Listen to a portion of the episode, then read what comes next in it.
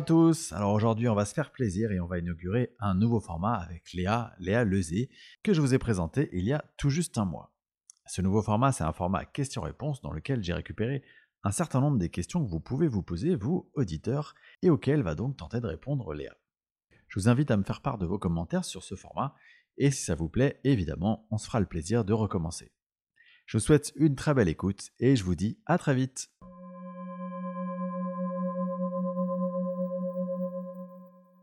Salut Léa, et euh, bah écoute, c'est un grand, grand plaisir de te retrouver quelques semaines seulement après notre euh, première vidéo. Et euh, d'autant plus un plaisir qu'on va inaugurer ensemble un nouveau format sur ce podcast qui est un format questions-réponses. Yes, merci beaucoup de m'inviter. Moi, je suis toujours open pour ce genre d'échange et ces sujets-là en plus euh, que tu présenteras mais qui me passionnent énormément. Donc j'espère que je pourrai répondre à un maximum des questions et, euh, et puis qu'on va s'amuser. Super, bah ça tombe bien, on a la même passion. Euh, donc je vais donner en quelques mots les règles du jeu de cet exercice. L'idée c'est que je vais te poser tout un tas de questions, tout un tas de questions un peu en vrac, mais j'ai quand même essayé de les regrouper par grandes thématiques. Donc il y a quatre thématiques qui sont euh, les défunts, euh, la réincarnation, les guides et euh, notre expérience d'incarnation sur Terre. Mhm. Et voilà, et à l'intérieur, il y a pas mal de questions. Donc bah, l'idée, c'est que tu puisses, toi, un peu bah, te connecter, savoir ce que, enfin, me répondre selon ce qui te vient. Et puis, si possible, de manière concise, en tout cas pas trop développé, c'est un peu le challenge, pour pas que euh, bah, la vidéo fasse 12 heures, même si ça serait passionnant. Forcément, on perdrait quelques personnes au passage. Je me permets juste un petit truc avant de commencer. Euh, moi, ce que je voudrais dire euh, aux gens qui nous regardent, c'est que effectivement, je vais donner des réponses sur des concepts et des choses qui finalement passent par mon prisme de compréhension actuelle. Euh, c'est-à-dire qu'on ne parle pas de vérité immuable et tout ce que je vais pouvoir dire finalement, c'est euh, voué à être amélioré, étoffé, retravaillé, reconsidéré. Et peut-être même que moi-même, euh, je me regarderai plus tard en me disant, hum, en fait, là, je rajouterai peut-être ça à ma réponse. Donc voilà, c'est important d'avoir l'humilité de se dire que c'est le prisme d'une personne et ne remettez pas en question toute votre vie, votre expérience, parce que je dis noir et que vous pensez blanc. voilà. Super, bah merci d'avoir fait cette, cette, précision parce que effectivement, j'en parle souvent et c'est très important pour moi cette notion d'angle de, vue. Euh, il n'y a pas une vérité, mais il y a des vérités et quelque part chaque angle de vue apporte sa, sa propre vérité. Tout à fait. Donc euh, merci pour ça, c'est hyper euh, important de le préciser. Avec plaisir. Donc c'est parti. Alors sur les défunts. La première question, c'est est-ce qu'un défunt doit forcément totalement se désimprégner de l'incarnation qu'il vient de terminer avant de pouvoir se réincarner? Alors, euh, déjà, il n'y a pas de est-ce qu'on doit, est-ce qu'on ne doit pas. Moi, je reste assez, euh, euh, pas persuadée, mais en tout cas, je reste assez connectée à, l'idée de, conserver ce qui nous est utile et ce qui nous paraît juste et de délaisser ce qui n'est pas forcément juste. Euh, je pense que cette question-là, elle aborde l'incarnation comme étant euh, euh, finalement l'existence dans un temps linéaire, ce qui est le cas effectivement pour nous en tant qu'être incarné. mais ce qu'il ne faut pas oublier, c'est qu'il y a une interconnexion entre chaque incarnation. C'est-à-dire que toutes nos extensions de conscience sont connectées les unes aux autres. On n'est pas forcément connecté de manière euh, pleine et entière à toutes nos extensions de conscience, parce que ce serait un joyeux bordel, hein, autant se le dire. Mais, mais par contre, euh, pour certaines incarnations, on va être connecté à un certain nombre euh, d'extensions de conscience parce que ces expériences en interconnexion viennent ajouter une sorte de plus-value d'information, d'expérience, de connaissances, même de liens d'âme, de liens de, avec euh, les personnes qu'on connaît dans nos, dans nos existences. Hmm. Donc, euh, je dirais qu'il n'y a pas de devoir de désimprégnation. Je dirais plutôt que de manière juste, on se déconnecte des extensions de conscience d'autres incarnations qui n'ont pas forcément d'utilité et qui viendraient juste rajouter du brouhaha pour l'esprit. D'accord. Voilà. Et, et, si, par exemple, euh, je termine une incarnation dans laquelle je, je, je, finis avec encore euh, en moi des, des, des sentiments de colère, d'injustice, de vengeance, ou genre de, tu vois, de, mm. d'éléments un peu négatifs, est-ce que euh, il, est, il serait nécessaire de se, de, de, de, se les enlever, entre guillemets, avant de pouvoir se réincarner? Ou est-ce que, quelque part, bah, je peux encore me les trimballer après? Alors, euh, là, ça fait partie des réponses où j'ai pas forcément. Euh, mon, concept n'est pas figé. Ma manière de percevoir les choses n'est pas figée, donc c'est voué à évoluer clairement. Euh, il y a un concept qui m'est arrivé il y a pas très longtemps, c'est celui de la hum, conscience, alors on va dire plutôt du, corps mémoire, c'est-à-dire que de la mémoire qui se détache de la conscience quand la conscience se décorpore. Moi, Léa Lezé, je décède, voilà, je pars de l'autre côté eh bien, euh, il y a ce, cette mémoire, j'ai envie de dire ce, corps mémoire qui peut rester sur Terre, c'est-à-dire les hmm. mémoires émotionnelles, les mémoires d'expérience. Il y a une partie qui peut rester sur Terre justement parce que c'est trop dense et pas forcément, euh, comment dire, c'est pas forcément quelque chose qui est voué à être emmené de l'autre côté. C'est aussi pour ça, c'est la différence, et je vais essayer de pas... De pas euh, switcher euh, dans les thèmes que tu veux aborder, mais euh, parfois on, perçoit certains défunts mais qui ont l'air un peu inertes. On a l'impression qu'ils sont un peu perdus. Il n'y a pas vraiment, on sent qu'il n'y a pas de prise de décision, etc. Bah, généralement, c'est qu'on a, on a accès directement à ce corps mémoire. La conscience du mm. défunt, elle, elle est déjà partie ailleurs. Donc, du coup, je me suis perdue. C'était quoi déjà la question? Excuse-moi. Bah, c'était euh, en gros, euh, bah, je suis, je suis terminé ma, ma vie en colère. Oui, c'est ça. Euh, effectivement. Est-ce que je continue à me la trimballer? Alors, on peut se le trimballer dans le sens où, effectivement, si ça sert l'incarnation suivante, il y a des choses. En fait, l'information, on va la conserver. L'information, de l'émotion, de la colère, de ça, on, on va forcément la conserver. C'est de l'information. C'est pas quelque chose d'extérieur à la conscience. Par contre, hmm. la partie un peu plus dense de ces émotions-là, généralement, je considère que soit elles restent sur Terre parce qu'il y a une accroche par rapport à la Terre, au lieu, hmm. aux personnes, etc. Euh, soit en fait ça se...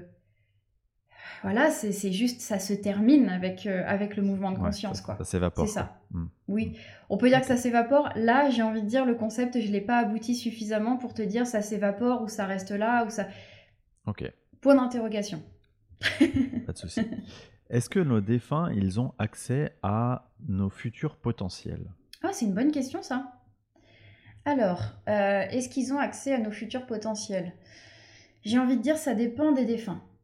Parce qu'en fait, euh, la conscience, quand elle se décorpore, encore une fois, quand elle passe de l'autre côté, euh, toutes les consciences ne vont pas avoir euh, le même état de conscience, ne vont pas atteindre les mêmes endroits et donc ne vont pas avoir accès aux mêmes informations. Alors je parle toujours d'expérience, hein, donc mon expérience elle reste limitée dans cette, cette incarnation. de tous les défunts avec lesquels j'ai pu connecter, il y en a certains, on sent qu'ils ont accès à une multidimensionnalité exceptionnelle parce que justement, de toutes leurs expériences, de toutes leurs extensions de conscience et de, de, leur état d'être actuel, euh, oui, c'est possible pour eux et il y a vraiment l'expérience et surtout, en fait, ils ont suffisamment évolué et alors quand je dis évolué, c'est pas haut ou bas, hein, ils ont suffisamment avancé dans leur objectif et dans leur état de conscience pour avoir comme la possibilité d'avoir cette responsabilité. C'est un petit peu comme la différence entre un enfant et un adulte. On va pas laisser les mêmes responsabilités à un enfant qu'à un adulte. Euh, et pour autant, euh, l'enfant et l'adulte ont tous les deux une existence aussi valable et valide. Euh, il n'y a pas vraiment de jugement de valeur là-dedans. C'est simplement l'évolution et l'apprentissage. Bah là, c'est pareil. Certains défunts vont pas avoir l'état de conscience suffisant ou nécessaire pour pouvoir connecter à ces informations-là. D'autres le pourront potentiellement. Après, de là à estimer que ce soit vraiment... Euh, si, si, si. Non, non, mais je, reste sur ma réponse. Certains le peuvent, par exemple. Je me permets.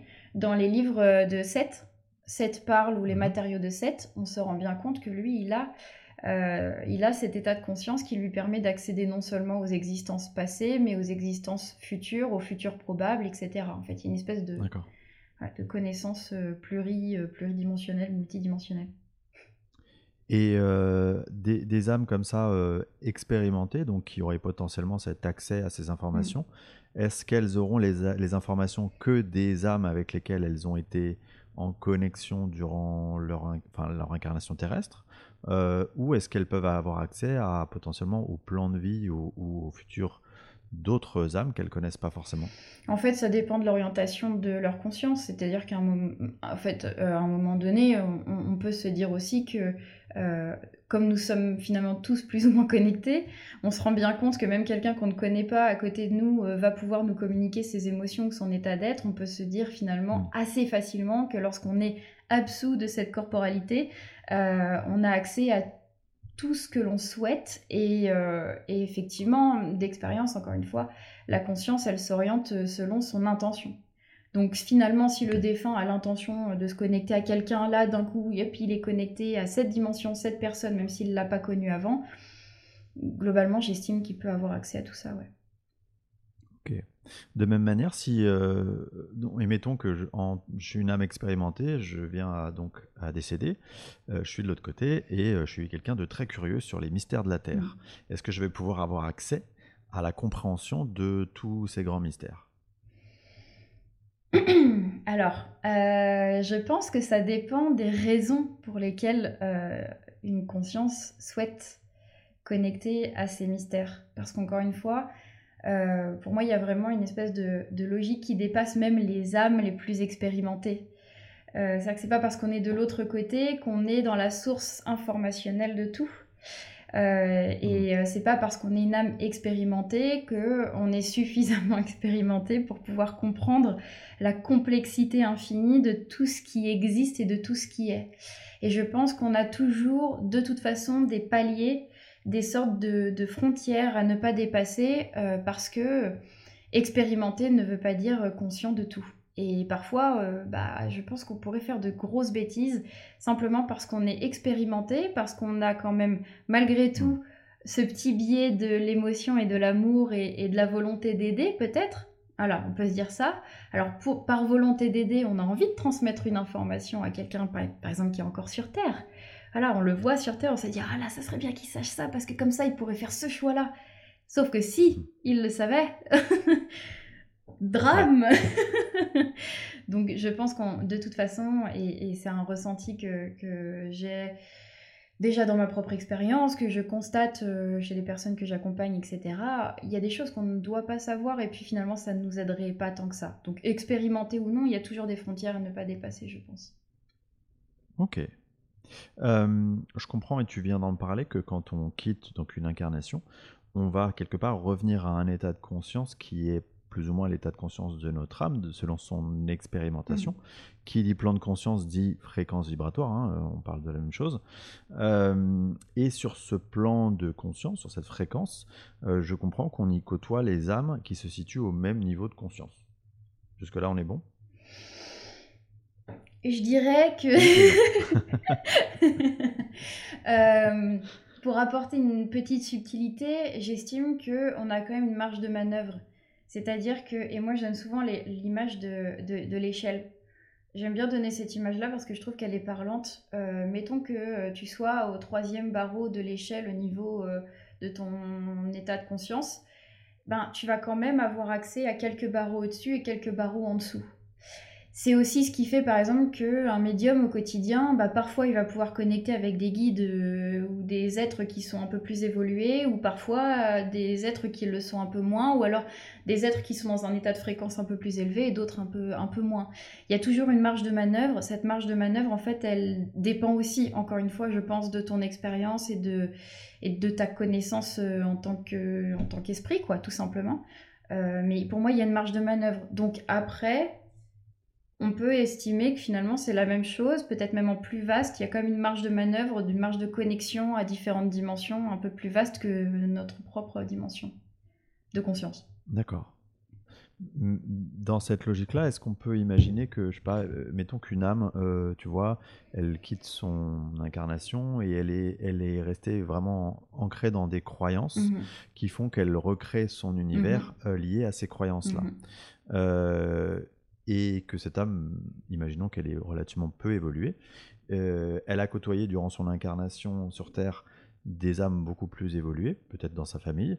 Euh, est-ce que dans cet état qu'elle a créé, dans cette, dans cette nouvelle réalité qu'elle se recrée après de son départ, est-ce qu'elle peut, est-ce qu'elle va être quelque part isolée dans cette réalité, loin de ses autres âmes, ou est-ce qu'elle va quand même avoir accès euh, à ses autres âmes?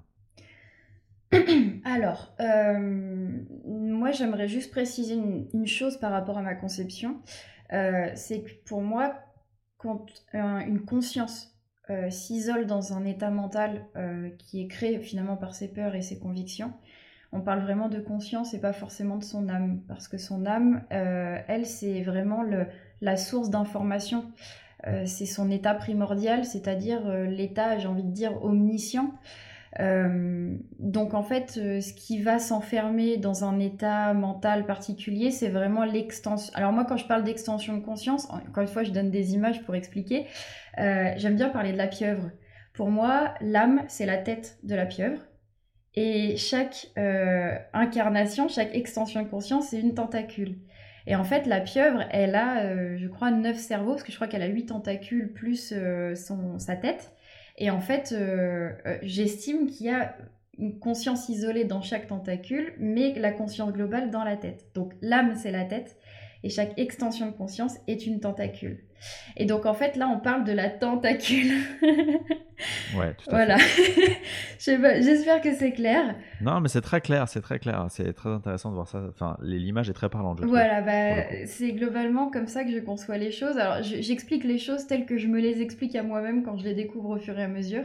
Hmm. Et en fait, euh, effectivement, quand une conscience s'isole dans un état euh, mental, parce que là, on parle finalement d'une sorte d'état mental. Enfin, c'est pour moi à cheval entre un état mental et un état imaginaire.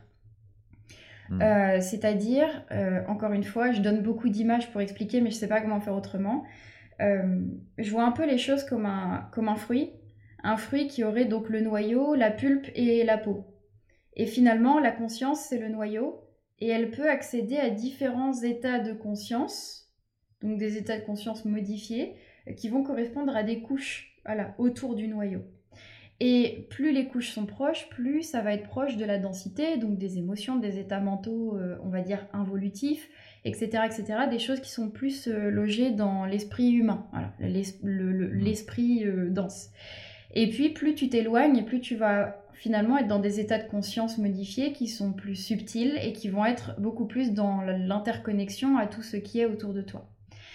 C'est ce qui fait la différence, par exemple, entre les moments où on va être dans nos inquiétudes euh, constantes, etc., dans notre tête, et les moments où on va être en état, par exemple, de transe ou de méditation, et où là, ça va être mmh. beaucoup plus vaste. Donc, il y a plusieurs couches, hein, les couches d'émotion, de, mental, de rêve, euh, de connexion avec les êtres subtils, etc. etc. Quand une conscience s'enferme finalement euh, dans, un, dans une espèce de, de, monde créé par son imaginaire et par ses inquiétudes mentales, finalement, elle va se bloquer dans une certaine couche, un certain état de conscience qui peut durer plus ou moins longtemps, mais en fait la notion de temps, elle, nous échappe un peu dans ces cas-là parce que le corps n'existe plus, enfin en tout cas on a été dissocié du corps. Euh, et d'expérience, euh, enfin d'expérience, de, ce que j'ai pu euh, remarquer, il est assez difficile d'accéder à une conscience qui s'est enfermée dans, sa, dans cette bulle-là.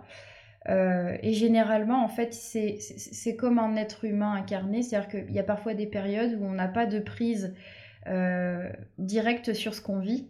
Et les autres autour ont beau nous, parler, communiquer avec nous, c'est presque comme si on les entendait pas. Il y a une, comme, on est comme hypnotisé, alors c'est pas toi qui vas apprendre ça, c'est même plutôt toi qui vas me l'apprendre. Mais il y a une espèce d'état de, alors peut-être que du coup tu pourras rectifier ce que je dis, mais comme une espèce d'état d'hypnose où finalement c'est comme un entre-deux. Et sauf que mm. là, c'est un entre-deux où bah, on revit des choses qui sont pas forcément chouettes. Et, mais à certains moments, des êtres plus évolués, effectivement, euh, peut-être des proches, peut-être des êtres qui nous ont accompagnés pendant plusieurs incarnations, etc. Peut-être nos extensions de conscience aussi, nos autres incarnations, vont pouvoir de temps en temps utiliser des brèches pour euh, nous contacter. Ça ne veut pas dire que ça va fonctionner tout de suite. Mais euh, en tout cas, ce sont des essais, et puis à un moment donné, voilà, on, est, enfin, cette conscience qui s'est enfermée elle-même va finir par sortir de ce, de ce truc-là, en fait. Mais c'est difficile, c'est très difficile d'atteindre euh, une conscience qui est dans cet état-là, ouais. D'accord. Parce que tu parlais du coup de, si je reprends cette fameuse métaphore là de la pieuvre, qui est intéressante, euh, je trouve qu'elle est, bien visuelle, cette super conscience, l'âme, qui avec ses tentacules là, a, quelque part la, compréhension de tout ce qui se joue et la connaissance de tout ce qui se joue. Est-ce que elle, c'est elle qui va essayer de rappeler à elle cette conscience un peu enfermée? euh, et elle va utiliser d'autres euh, de ses consciences, euh, d'autres de ses tentacules pour le faire. C'est comme ça que c'est ça l'idée? Moi, j'ai tendance à penser, et peut-être que certains me, contrediront dans ce que je dis, j'ai tendance à penser que l'âme, c'est pas forcément euh, un état de conscience euh, actif, mais plutôt un état de conscience passif, qui est comme un petit peu le disque dur dans lequel sont stockées hmm. toutes les informations. Euh, ce qui fait d'ailleurs qu'en tant qu'extension de conscience, on est dans un état actif d'expérience, d'expérimentation, de prise de décision, d'orientation de conscience, etc. Et euh, par nos expériences, on va venir nourrir cette, euh, cette conscience informationnelle passive. Je sors des mots là, waouh, les gens vont se dire, donc, oh qu'est-ce que... C'est ça, va falloir le, écrire un bouquin. non, conserver la pieuvre, c'est plus intéressant. c'est ça, c'est mieux, on va, s'arrêter à la pieuvre. non, mais voilà, j'ai vraiment euh, plutôt, actuellement en tout cas, cette manière de penser. c'est un petit peu comme la, comme euh, on, parlerait du tout. Tu vois, quand on parle du tout, mm. de cette information globale, pour moi, c'est l'information qui est contenue. Oui. Et c'est cette information contenue qui, euh, par effet de, de résonance, de, projection, je ne sais pas comment l'appeler, va se manifester sur d'autres plans. Mais mm. finalement, à la base, elle est relativement passive. C'est quelque chose qui existe, qui est, mais qui ne fait pas forcément. Pour moi, l'âme, c'est pareil. L'âme, elle est. Nous, on fait. Par contre, effectivement, comme elle contient toute l'information, elle est cette information à laquelle toutes les extensions de conscience se connectent, donc toutes les tentacules sont connectés à la tête, les tentacules peuvent, par connexion à la tête, décider d'interagir les, unes avec les autres. Est-ce que c'est clair? Ouais. Et euh, à, ton, à ton sens, moi je pense que c'est pas quantifiable, hein, mais euh, je, tente quand même. Euh, il y a combien de tentacules? Non, là je sais pas. non, non, j'en ai aucune idée. Ouais, j'en ai aucune idée. Et puis en plus, encore une fois, hein, je suis en pleine évolution comme, comme tout un chacun. Donc il y a des, des, concepts sur lesquels je suis vraiment pas. Euh, euh, oui, oui, mais j'ai la sensation que c'est pas forcément. Ouais, c'est ça. Pas pour notre cerveau. C'est ça. Et puis en plus, euh, la question qui se pose, c'est ok. L'âme, c'est une information, il y a les tentacules. Mais est-ce que certaines tentacules se manifestent dans des dimensions matérielles D'autres tentacules qu'on ne voit pas sont, sont, manifestés dans des dimensions immatérielles. Mais combien il y a de dimensions matérielles et immatérielles dans chaque plan? Tu vois, en fait, c'est d'une complexité, complexité extrême. Donc, je préfère dire que je sais pas. voilà. Ok. Très bien, on va passer sur le thème de la réincarnation. Euh, la première question que je souhaiterais te poser, c'est euh, est-ce qu'une âme qui est finalement dans son cycle d'incarnation sur Terre relativement au début. Mm. Est-ce qu'elle a, euh, alors je dis âme, hein, tu, âme, conscience, tu, tu corriges, mais est-ce qu'elle a tous les éléments euh, quand elle revient sur les plans subtils pour décider elle-même de sa prochaine incarnation? Ou est-ce qu'elle est plutôt guidée? Ou est-ce qu'on lui dit, tu vois, dans, une première partie de son cycle d'incarnation, c'est plutôt d'autres âmes plus expérimentées, d'autres des, guides, d'autres énergies qui vont l'aider à concocter un peu son parcours? Alors, euh, moi, je, reste assez persuadée. Enfin, j'aime bien. on, va, parler d'affinité avec des idées. Là, c'est vraiment. J'aime bien l'idée de faire une petite réunion d'équipe euh, avant de s'incarner et euh, finalement de prendre des, décisions et aussi de prendre conscience que on ne décide pas de tout, encore une fois. Je te disais tout à l'heure que dans ma conception des choses, on a toujours des frontières des frontières de mm. connaissances qu'on ne peut pas dépasser parce que, bah parce que simplement on ne pourrait pas le concevoir, parce que euh, c'est pas juste non plus pour nous de le savoir. Donc je pense qu'il y a globalement quelque chose qui est encore de l'ordre de l'information immuable, euh, de l'information passive qui s'inscrit de toute façon dans une décision d'incarnation. Euh, c'est ce qu'on voit aussi dans les thèmes astrologiques, etc. C'est que finalement, euh, j'en parlais euh, avec Cécile, une amie qui a un, compte intéressant qui s'appelle Food Astro. j'en parlais avec elle, elle me parlait de, programmation, qu'elle avait l'idée de l'astrologie comme étant une programmation d'incarnation. Eh bien, c'est finalement un petit peu ça, et pour moi, c'est cette information immuable qui, qui, finalement s'inscrit dans l'incarnation au moment où on prend la décision de s'incarner. C'est un peu la part de de non maîtrisable euh, qui fait un peu opposition ou complémentarité au libre arbitre. Tu vois? Et les deux s'imbriquent ensemble et forment la sphère de l'existence. il va falloir penser à déposer des concepts euh, après cette vidéo. Voilà, il va y avoir beaucoup de copyright. Euh. non, je rigole, je pas faire ça. À, l'opposé, une âme qui aurait fini son cycle d'incarnation sur Terre et qui, euh, imaginons, viendrait sur Terre pour, euh, bah, euh, par plaisir, en tout cas, on ne vient jamais que par plaisir, mais en tout cas pour aider, pour dans d'autres intentions. Mhm. Est-ce qu'on peut imaginer que cette âme-là, imaginons que dans son, dans sa vie, elle a des actions pas très sympas. elle se crée une sorte de karma qui l'oblige à revenir dans s'incarner sur Terre alors qu'elle a fini son cycle d'incarnation. Tu vois ce que je veux dire ou pas? Est-ce qu'une âme, en gros, qui a fini son cycle d'incarnation, elle peut créer un karma qui va l'obliger à repartir dans une sorte de, matrice euh, ou pas? Alors, euh, encore une fois, je, pense... J'ai du mal à me dire qu'on décide absolument de tout. Euh, euh, de, créer, euh, de créer un karma, créer une incarnation, tu vois, tout ça, c'est... Euh, je, pense que c'est plutôt un lien de cause à effet qu'un lien de décision, tu vois, propre. C'est-à-dire que tes agissements et tes incarnations vont créer ce qu'on appelle ce karma, même si c'est un terme qui est un peu biaisé aujourd'hui. mais en fait, pour moi, le karma, c'est une sorte de mémoire et, et toute information, finalement, a aussi par complémentarité, un lien de cause à effet.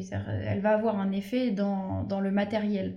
Après, je pense que ce karma-là, il va se dispatcher aussi entre toutes les incarnations.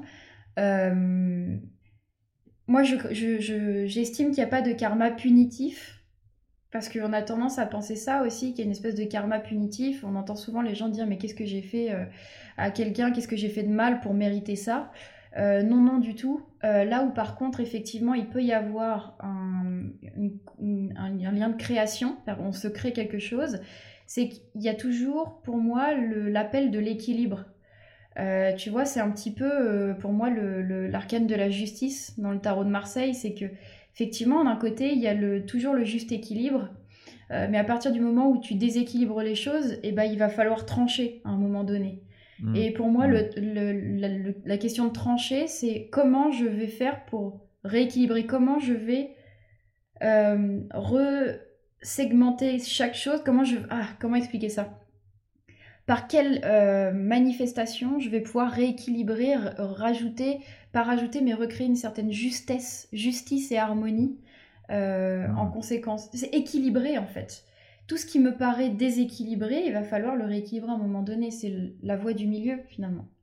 On est en quête d'équilibre toujours. Et cet équilibre, cette ce rééquilibrage, est-ce qu'il passe forcément par une nouvelle incarnation ou est-ce qu'il peut être rééquilibré euh, autrement euh, sur les plans subtils ou, euh? Alors, on a une multitude d'expériences, j'ai envie de dire, de vie non incarnées. Et d'ailleurs, euh, dans nos rêves, on en a des morceaux, des petites euh, parties. Euh, petites bribes. Voilà, des petites bribes. donc finalement, on, on, expérimente tel que c'est le plus juste, encore une fois. L'expérience, elle n'est pas exclusivement matérielle. Et d'ailleurs, là, pendant que qu'on est en train de se parler, et tous les deux, on est en train d'expérimenter aussi dans l'immatériel.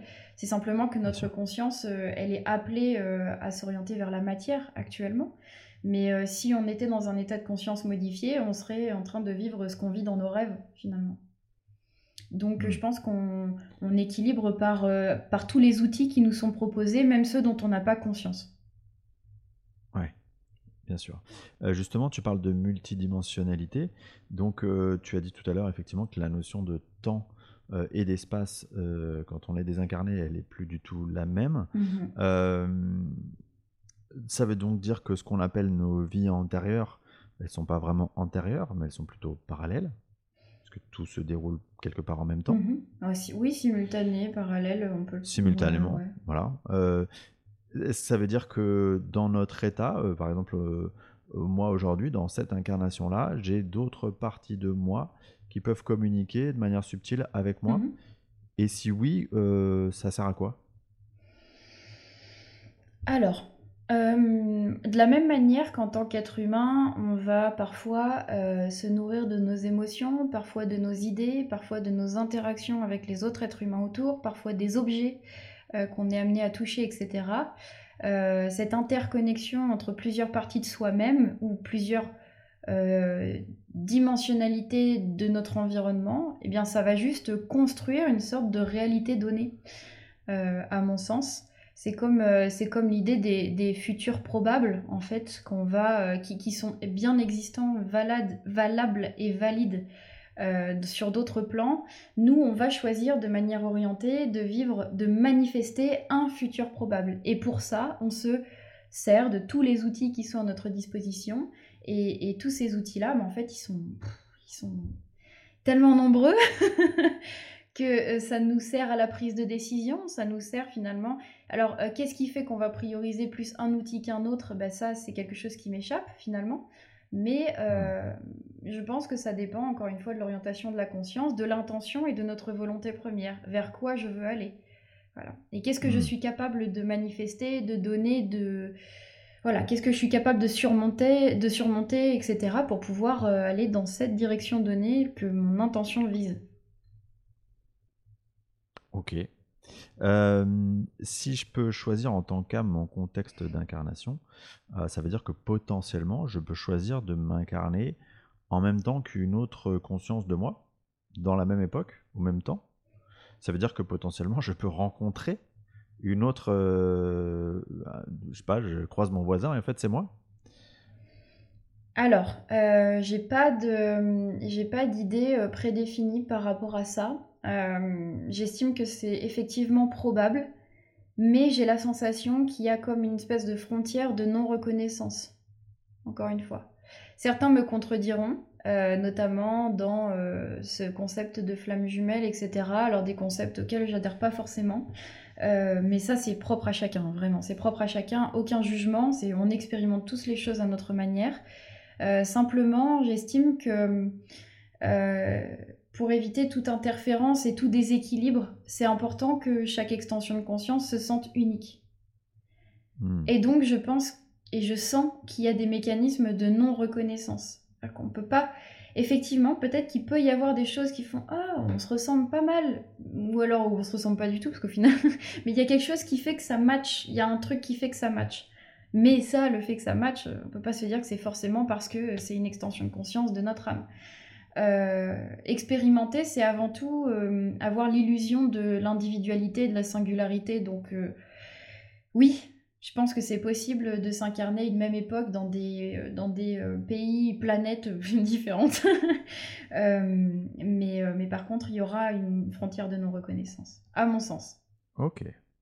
Ouais, ça me parle bien. et attention, question d'Oliprane, ça fait mal à la tête. si je peux choisir mon contexte d'incarnation, hmm. ça veut dire que potentiellement, je peux me réincarner dans le passé. Ok. Euh, si je peux me réincarner dans le passé, euh, partant de là, ça veut dire que mes agissements euh, et les agissements de toutes les personnes qui sont réincarnées avec moi à la même époque vont modifier le futur. Ok. Ça veut dire que quelque part, il, pourrait, il pourrait exister autant de passé et de futur que de personnes, de, de enfin de, de, conscience incarnée. Ouais. Puisque quelque part, bah, je sais pas, si je me réincarne dans une époque, imaginons, euh, avant la Seconde Guerre mondiale, et euh, les âmes qui sont, les êtres incarnés qui sont à cette époque-là, leurs agissements font que, par exemple, l'issue de la guerre, elle est différente, donc ça dessine un contexte complètement différent, donc quelque part un futur différent. Ça veut dire que, quelque part, il y a autant de futurs possibles ou de, de, passé que de que de que, d'expériences d'incarnation Bien sûr. En fait, euh, là, encore une fois, on place notre conscience dans la linéarité du temps telle qu'on la connaît en tant qu'être humain. Euh, mais si on enlève les notions de passé, présent, futur, il n'y a que des, des, expériences probables. Même quand je parle de futur probable, en fait, euh, j'utilise le mot futur pour nous donner un repère temporel parce que c'est une dimension, c'est la temporalité qui est importante pour nous. Mais en fait, euh, il y a juste une infinité d'expériences probables dont l'information est totalement valide, mais pas forcément manifestée, en tout cas dans notre dimension actuelle et dans notre état de conscience actuel. Donc en fait, euh, combien d'expériences probables ont interféré euh, pour en arriver là J'ai envie de dire, il faut avoir une sacrée calculatrice pour pouvoir, pour pouvoir comprendre et, et, calculer ça.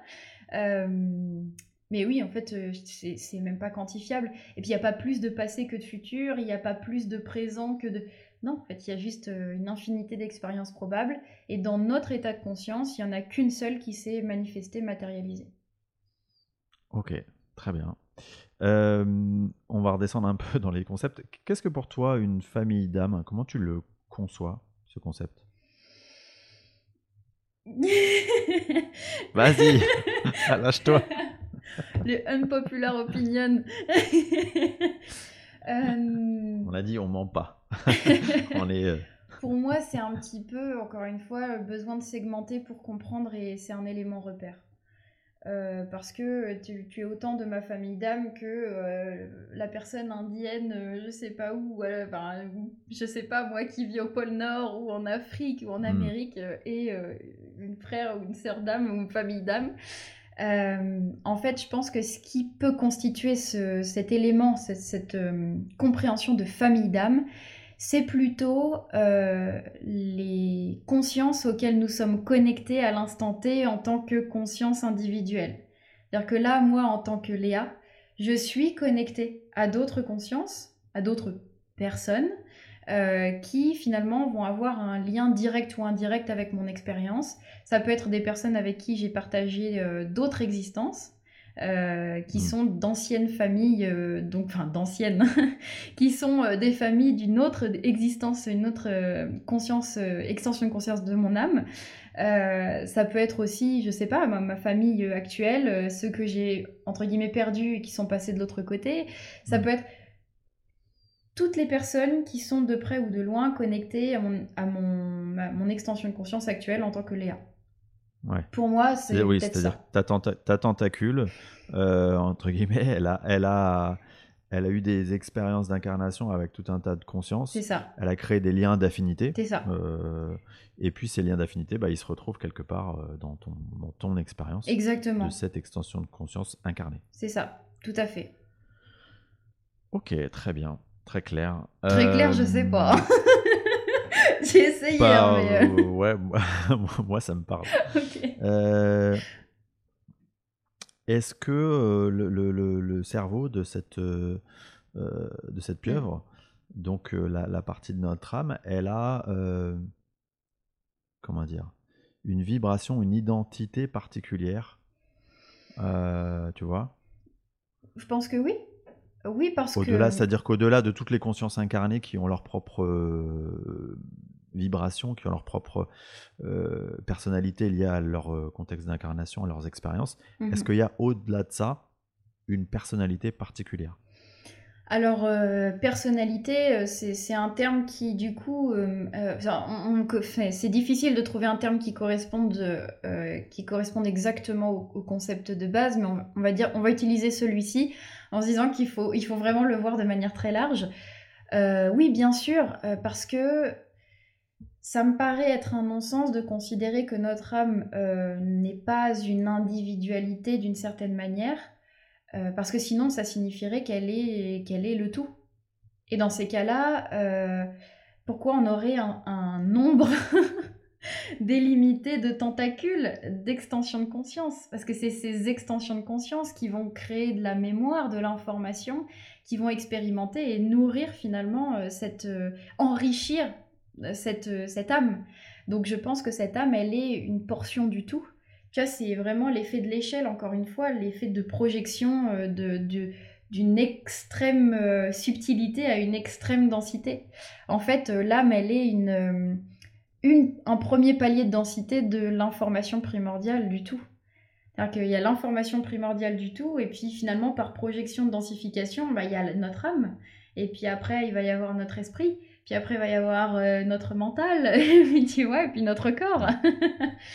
Euh, donc euh, oui, je pense qu'il y a effectivement une singularité, une individualité, parce que sinon, ce serait, le concept d'âme serait un non-sens. Ok. Est-ce que quand on, est sur le point de s'incarner sur Terre, en tant qu'âme, enfin en tant que conscience, du coup, je change mon vocabulaire à chaque fois, euh, on a une certaine appréhension, on a peur Alors, oui, surtout dans les paliers intermédiaires entre le moment où on a choisi de s'incarner et le moment où on s'incarne. C'est-à-dire qu'encore une fois, à chaque fois on parle de trois, quatre euh, dimensions de conscience, enfin d'état de, conscience, mais en fait il y en a tellement. Euh, pendant certains soins notamment, je me suis retrouvée euh, dans des états de, des états de conscience intermédiaires dans lesquels la personne se crée comme un environnement cocon en attendant de s'incarner.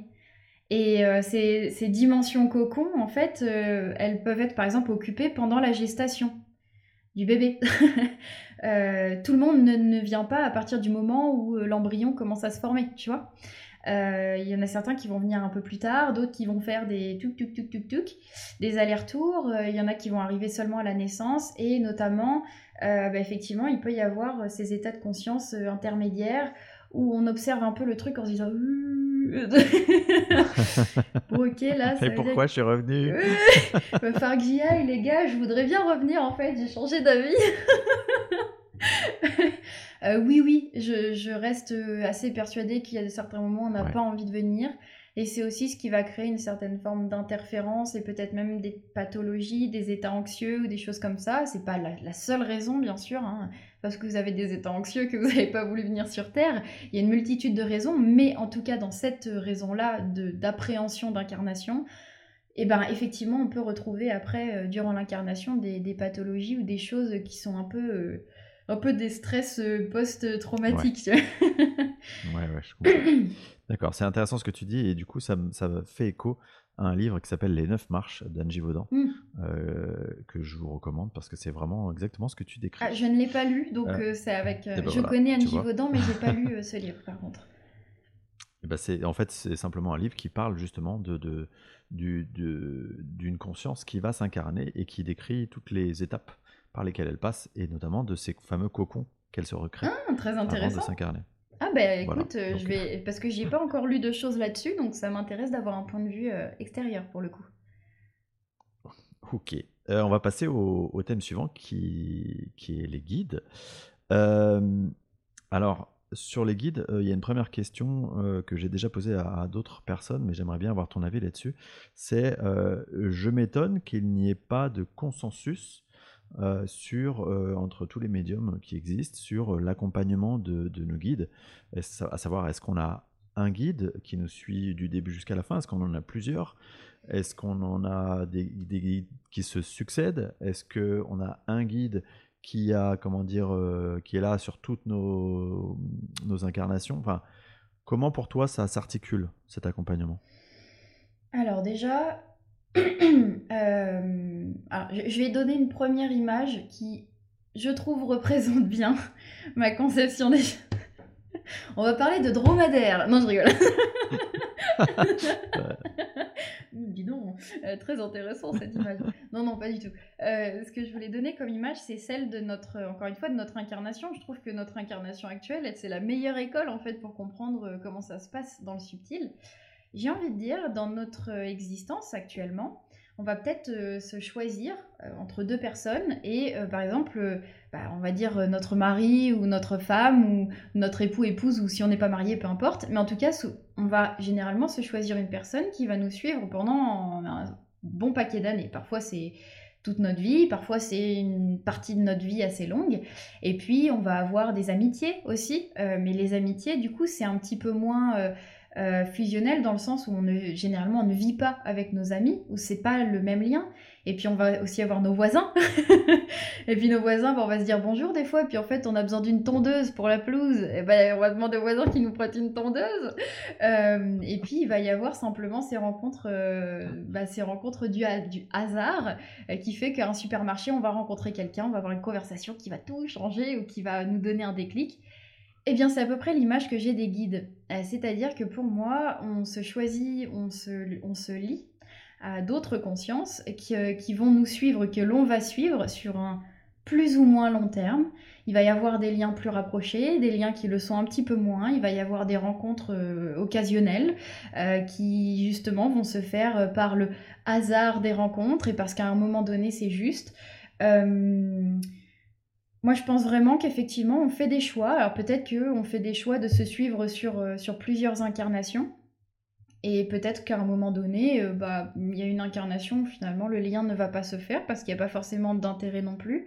Je pense qu'il ne faut pas se leurrer, une conscience, elle va pas se donner, euh, je ne vais pas dire corps et âme, mais âmes et âmes, elle va pas se donner entièrement à une seule autre conscience. Un guide, il va pas se donner entièrement à nous je pense que ça serait peut-être manquer un petit peu d'humilité, euh, parce qu'en fait, une conscience, elle est encore une fois multidimensionnelle, elle a une multitude d'expériences, et en simultané, euh, un guide va pouvoir guider d'autres personnes, va pouvoir expérimenter sur d'autres plans en même temps, et ça n'empêche pas qu'il se donne euh, avec beaucoup d'amour et qu'il donne avec beaucoup d'amour pour, pour nous.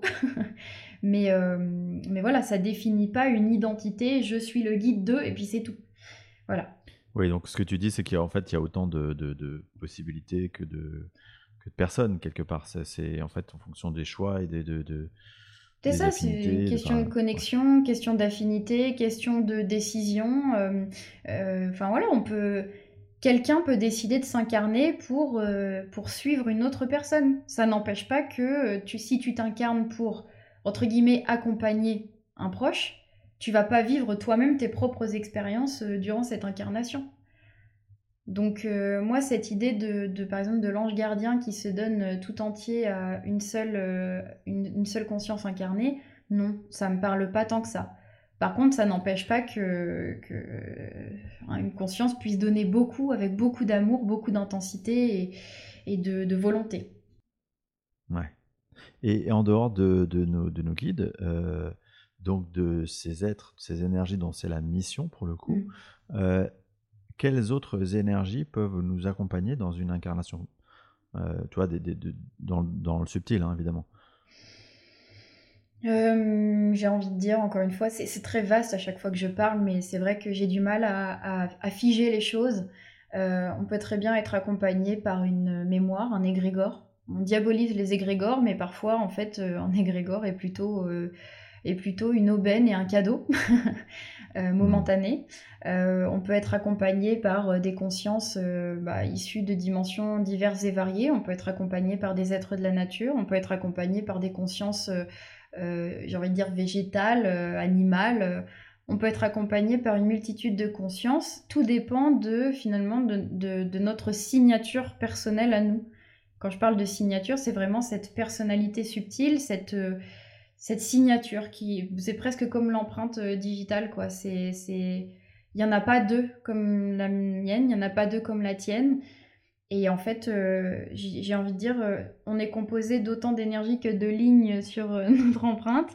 Et voilà c'est ça qui va faire qu'on va se connecter plutôt à des consciences animales des consciences végétales des consciences de, de la nature angélique et comment est-ce qu'on peut conscientiser tu vois, euh, c'est peut-être pas nécessaire de le faire, mais quand on l'a incarné, comment on peut conscientiser tout euh, cet accompagnement, la dimension de cet accompagnement, les différentes euh, êtres qui nous accompagnent? Alors, il faudrait faire une mise à jour tous les jours parce que, encore une fois, d'expérience, je me rends compte que parfois je suis accompagnée même pendant une heure de ma journée euh, par une conscience euh, subtile qui, je sais pas, peut-être qu'elle passait par là et puis elle s'est dit hum, j'aime bien ce qu'elle fait, je vais, je vais intervenir et puis après je retourne. Elle a vu de la lumière.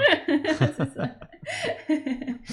Euh, donc, donc, pardon, j'ai oublié ta question encore une fois.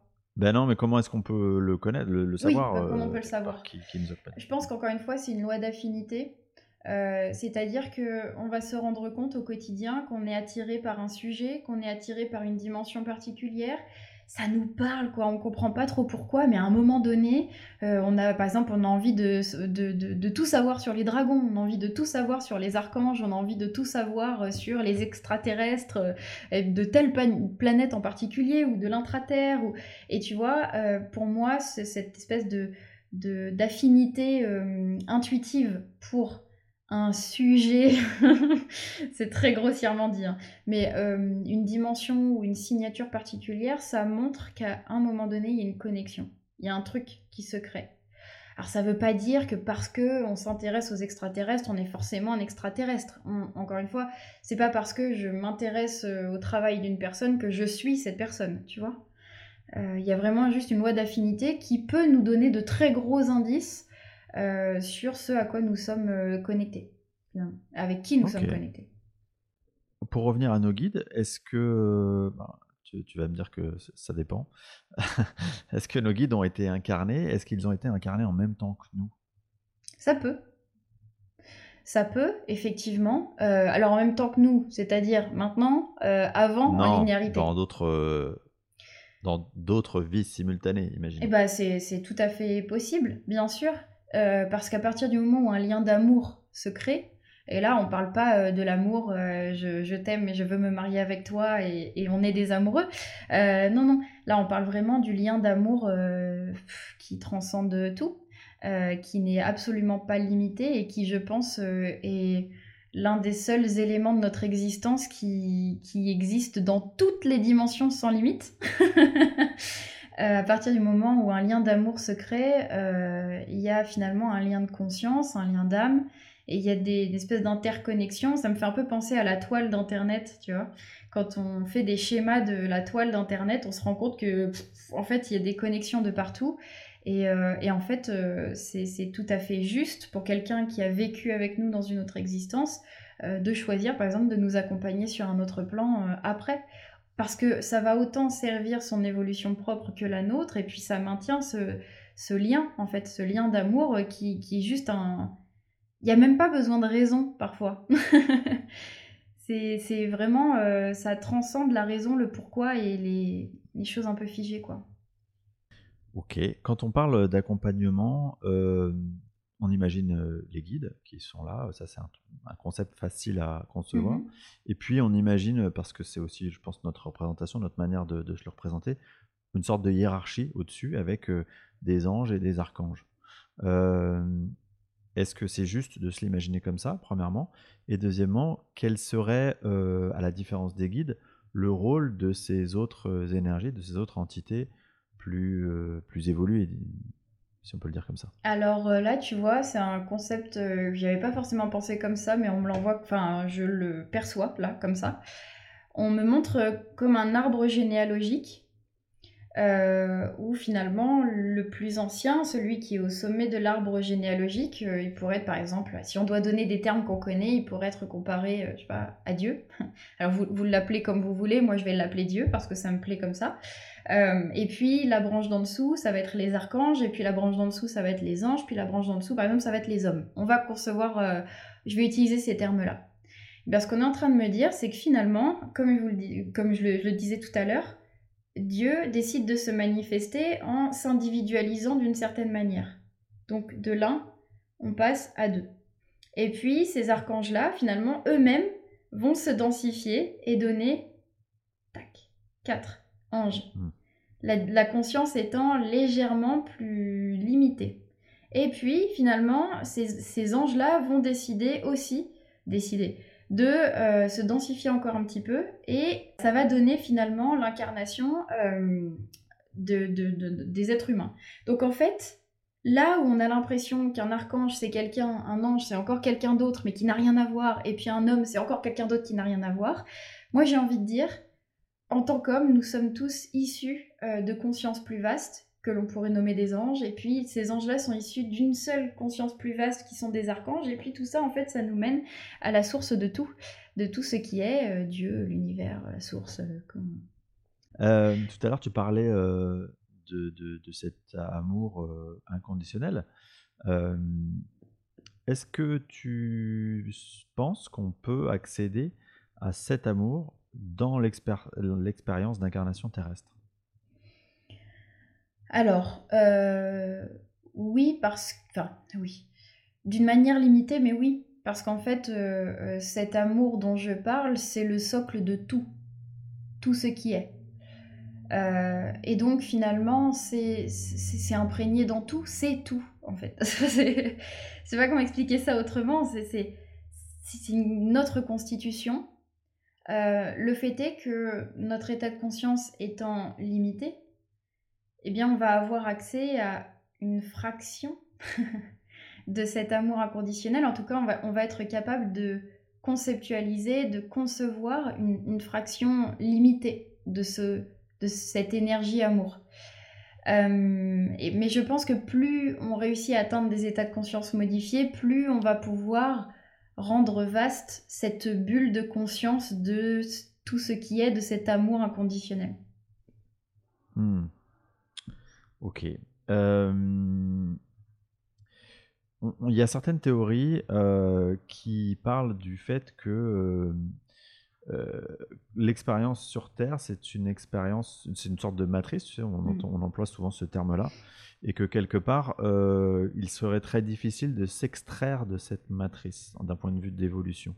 Qu'est-ce que tu en penses, toi? Alors, c'est une extrême bonne question parce que je disais justement euh, il, y a, quelques jours à une amie que j'avais pas de. J'étais pas encore totalement au point sur cette idée-là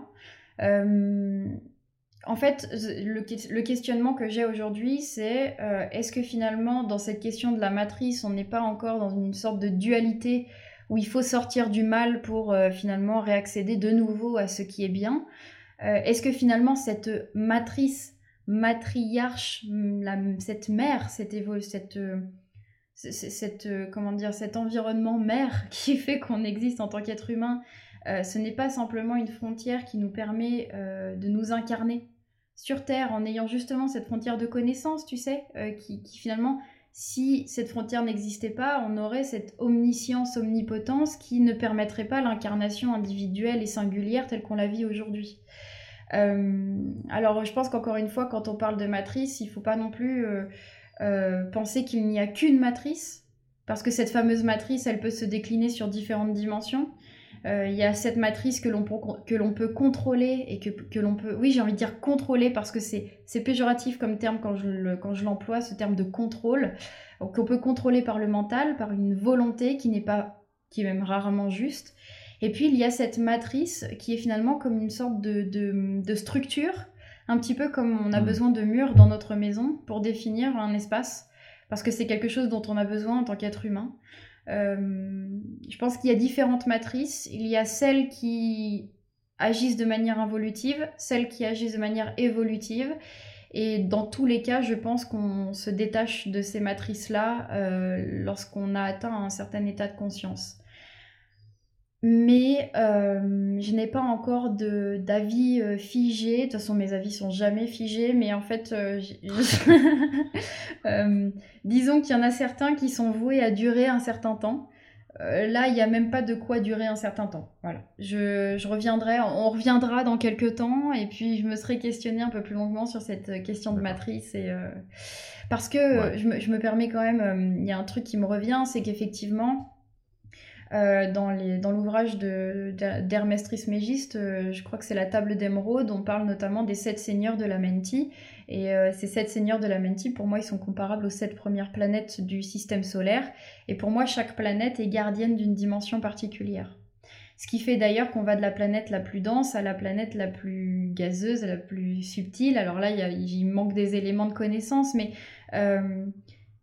il y a des portes dans chaque planète, il y a des portes, des portes qui permettent de passer d'une dimension à une autre.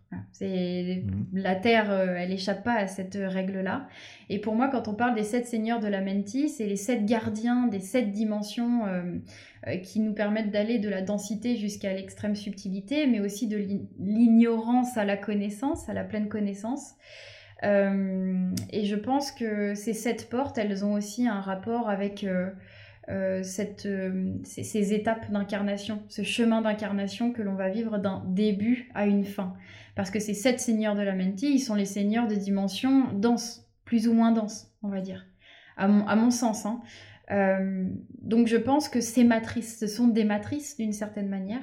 Et une fois qu'on a réussi à se détacher des premières matrices, eh bien on a accès à, de nouvelles matrices plus vastes, jusqu'à ce qu'à un moment donné, on, soit euh, finalement en, pleine, dans une pleine liberté. Mais est-ce qu'il te paraîtrait possible que on soit maintenu dans cette matrice par d'autres euh, d'autres euh, énergies, d'autres entités, d'autres consciences qui souhaitent quelque part nous manipuler? C'est possible, c'est tout à fait possible, d'autant plus que moi je pars du principe que même dans l'air qu'on respire, il y a une multitude de consciences. Tout est conscience. Et encore une fois, de manière plus vaste ou non, c'est-à-dire que nous, on est on est en tant qu'être humain des petits fragments de la conscience Terre, par exemple. Euh, donc j'ai du mal à imaginer qu'il n'y ait pas effectivement un certain, alors j'ai envie de dire, une certaine maîtrise euh, de notre existence et éventuellement un certain contrôle. De toute façon, au niveau sociétal, on se rend compte que tous nos faits et gestes et tout ce qu'on est même en tant que personne, euh, c'est finalement quelque chose qui a été orienté par une société une société qui est généralement dirigée par un groupe de personnes. Euh, et on n'en a pas toujours conscience. Et on a bien vu tout ce qui s'est passé ces dernières années. J'en parlerai pas parce que j'ai pas envie non plus que cette vidéo soit. Euh, mais, euh, on a bien vu ce qui s'est passé ces dernières années dans l'aspect du contrôle et de l'aliénation.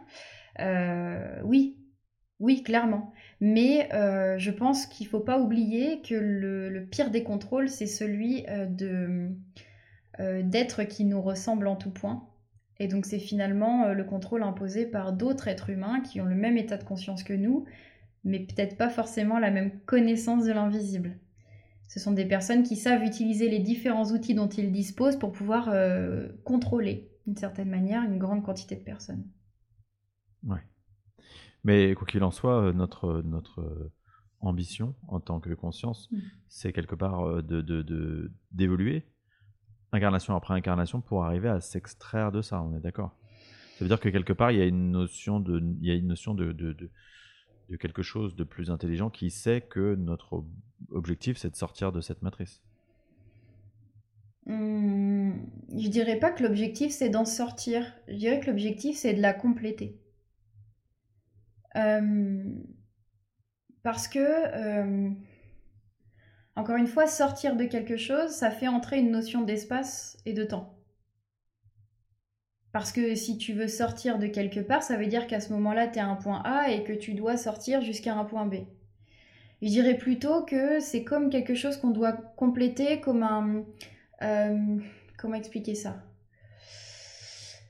J'essaie parfois de demander des images pour expliquer les concepts parce que c'est pas toujours facile à, expliquer.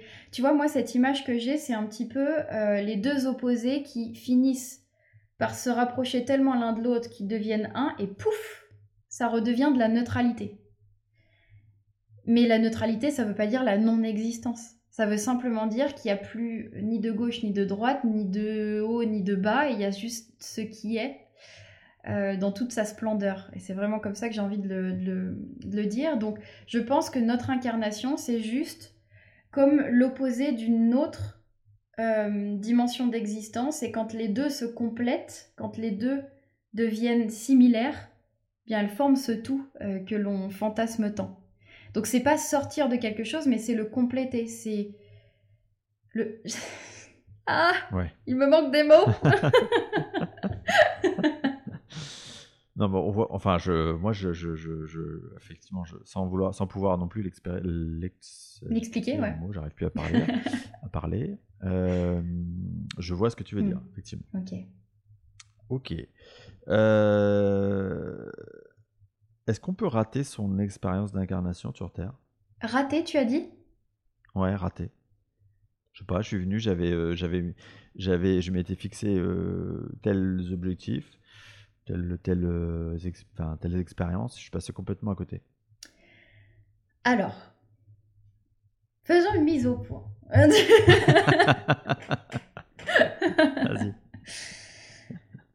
On a été éduqués dans cette société euh, dans l'idée qu'il faut euh, réussir.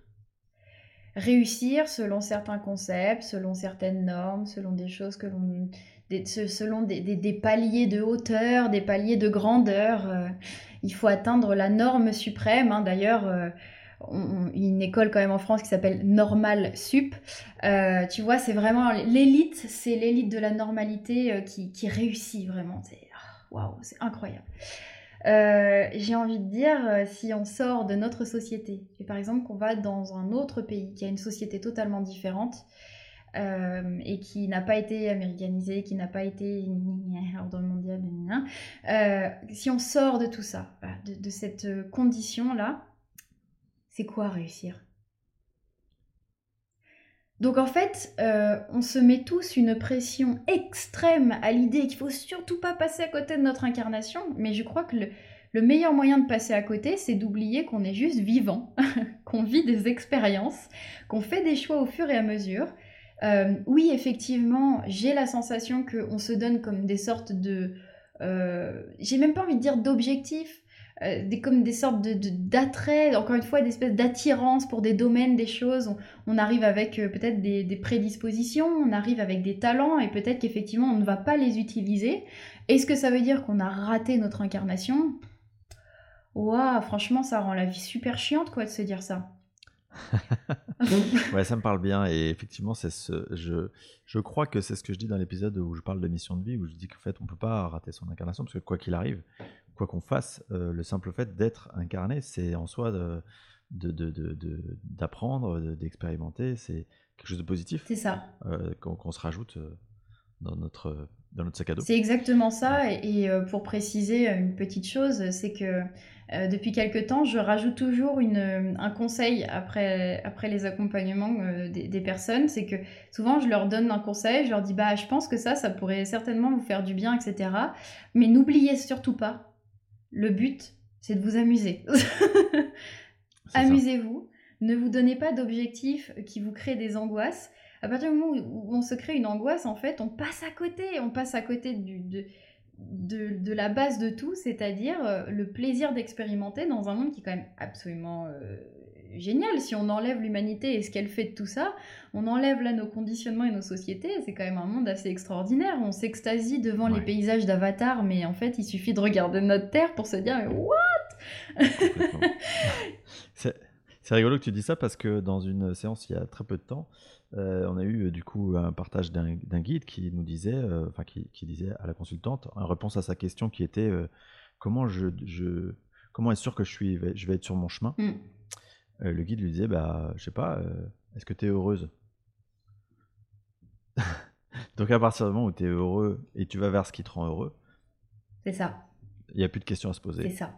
C'est ça et puis c'est vrai que ces dernières années il y a eu un gros boom de la spiritualité et on sait très bien que quand quelque chose devient une sorte de phénomène de mode qui est récupéré, euh, c'est récupéré aussi selon les normes de la société qui les a récupérés. Et donc je pense que maintenant c'est extrêmement important de savoir faire la différence entre la spiritualité qu'on vit de l'intérieur et qui n'est pas c'est pas une activité qu'on a entre 16 et 17 heures le vendredi soir parce qu'on a terminé le boulot. Euh, la spiritualité, c'est un état d'être. Spiritualité, c'est l'esprit, c'est nous. Donc il n'y a pas de gens spirituels et de gens qui ne le sont pas. Par contre, il y a des gens qui ont un attrait pour l'invisible et qui ont une connexion avec d'autres dimensions et d'autres qui sont très orientés sur la Terre. Euh, être très orienté sur la Terre, moi je trouve que c'est une extrême qualité aussi, dans le sens où euh, euh, moi je préfère voir quelqu'un qui kiffe sa vie sur Terre que quelqu'un qui me dit ouais mais moi tu sais je suis un extraterrestre, je suis pas fait pour être ici, je préfère repartir. Je le tiens moi-même ce discours, donc c'est de l'autodérision quand je dis ça. tu vois, c'est. Ouais, on en comprend bien la portée. C'est ça. Euh, pour pour euh, les personnes qui, euh, qui essayent d'avoir cette connexion, en tout cas de travailler cette connexion avec les, plans subtils, je pense aux guides ou, même peut-être aux défunts, au signe des défunts, est-ce que tu as une astuce à leur donner pour arriver à, faire taire ce, bavardage mental et justement pouvoir être à l'écoute de ces plans subtils? Alors, euh, je pense que le meilleur moyen de faire taire ce bavardage, c'est de ne plus avoir d'objectif, justement. On parlait tout à l'heure de juste avant de la notion d'objectif. À partir du, moment où on a un objectif précis, euh, truc euh, vraiment, je veux ça, on va faire naître des projections et ces projections vont imposer une direction aux choses. Et ça veut dire que comme il y a une direction, bah, si on en prend une autre, c'est qu'on a raté. Et donc comme on a raté, on culpabilise. Ta, ta, ta, ta, ta le cercle vicieux. Et puis au final, on ressent rien du tout. parce qu'on est dans nos inquiétudes. Je pense que c'est absolument important de ne pas avoir forcément d'objectif autre, encore une fois, que la volonté d'expérimenter et de s'amuser et de découvrir. Euh, de ne pas conditionner la manière dont ça, doit s'exprimer. Et surtout, euh, je, je priorise énormément et de plus en plus la notion de rituel. Je pense que le rituel, c'est un bon moyen, très très très bon moyen, je le pense même pas, je le vis. Euh, je vis le rituel comme étant un moyen de, comment dire, créer une extension de soi dans des objets et consciences extérieures qui finalement va comme prendre en charge cette part d'émotionnel, cette part de volonté et de projection. On remet nos projections à quelque chose d'extérieur, donc ce qui nous reste en fait c'est la curiosité et l'envie et le plaisir. Mais c'est aussi un moyen de se connecter à plus vaste. Euh, c'est aussi un moyen de, de, de, enfin, oui, de catalyser le processus euh, dans le sens où la prière, euh, ça peut être une prière religieuse ou non, ça peut être peu importe, elle va se connecter à une sorte d'égrégore positif qui est une réserve de, potentiel en fait. C'est-à-dire que par exemple, euh, moi je parle souvent des, prières catholiques parce que j'en utilise. Le Notre Père ou le Je vous salue Marie, ce sont finalement des sortes de catalyseurs qui vont permettre de d'accélérer le processus de connexion qui va permettre finalement de, poser des bases. Moi, j'utilise ces prières-là, mais ça ne veut pas dire qu'il y a que celle-là qui... Oui, parce qu'en fait, ces prières, ces intentions, elles ont une vibration, et cette vibration, elle te permet de... te connecter à quelque chose. Ce qui est important, en fait, c'est l'énergie plus vaste. Alors, euh, ça peut être, euh, si tu trouves des textes anciens de l'Égypte antique, euh, si tu, même si tu as une phrase qui te descend tout cuit ou une demande à écrire, peu importe, en fait. Le rituel, c'est juste une mise en place qui pose une structure dans ta connexion avec l'invisible et qui te permet de ne pas te sentir euh, seul responsable de ce qui va se passer. Je sais pas comment expliquer les choses mieux que ça. Parce qu'en fait, ce sont que des outils. C'est comme le pendule. En fait, le pendule, c'est pas euh, juste un être extérieur, c'est une extension de soi. C'est un objet qui va densifier une volonté, un désir, un questionnement. Le rituel, la prière, c'est la même chose.